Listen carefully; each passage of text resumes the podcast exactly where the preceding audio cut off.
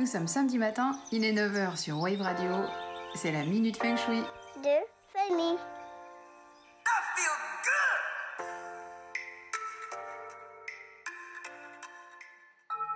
Bonjour Aujourd'hui, je vous donne des astuces pour feng shuiser votre cuisine. C'est une pièce importante déjà parce que c'est un lieu de partage et de convivialité et surtout parce que c'est là qu'on prépare nos repas. Or, la nourriture est un des piliers de notre santé.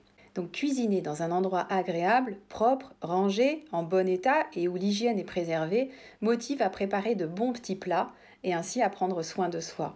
Plus vous aimez votre cuisine et plus vous mangerez sainement, tout simplement parce que vous aurez plaisir à y passer du temps.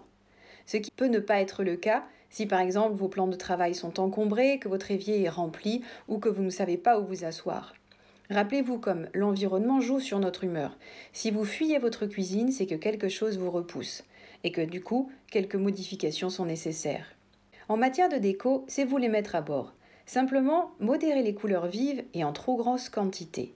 L'énergie y est déjà bouillonnante, compte tenu des appareils ménagers qu'elle contient, ou lorsque vous faites cuire vos aliments. Donc des couleurs vives en excès fait que vous ne tiendrez pas en place. En revanche, des petites touches de jaune ou d'orange sont les bienvenues, d'autant que ce sont des couleurs qui facilitent la digestion, donc sous forme d'objets ou d'affiches. L'éclairage doit être bien pensé pour faire en sorte de ne pas se faire mal avec des instruments tranchants. Et à ce propos, évitez de laisser les couteaux apparents, ça coupe les liens et l'amitié. Dans la mesure du possible, votre frigo ne doit jamais être vide, car l'abondance attire l'abondance. Autre astuce, évitez qu'en étant face à l'évier, vous tourniez le dos à la porte d'entrée de la cuisine. Si c'est le cas, placez un petit miroir reflétant la porte. Si vous êtes face à une fenêtre, c'est génial. Et à défaut, si ce que vous voyez ne vous plaît pas, placez une image de paysage que vous prendrez plaisir à regarder. Une dernière chose, le feng shui préconise que l'évier ne soit pas à côté du four.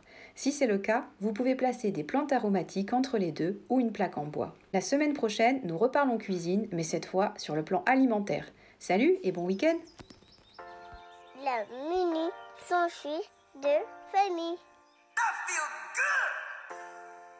Retrouvez-moi tous les samedis matins à 9h sur Wave Radio. Podcast en ligne sur waveradio.fm.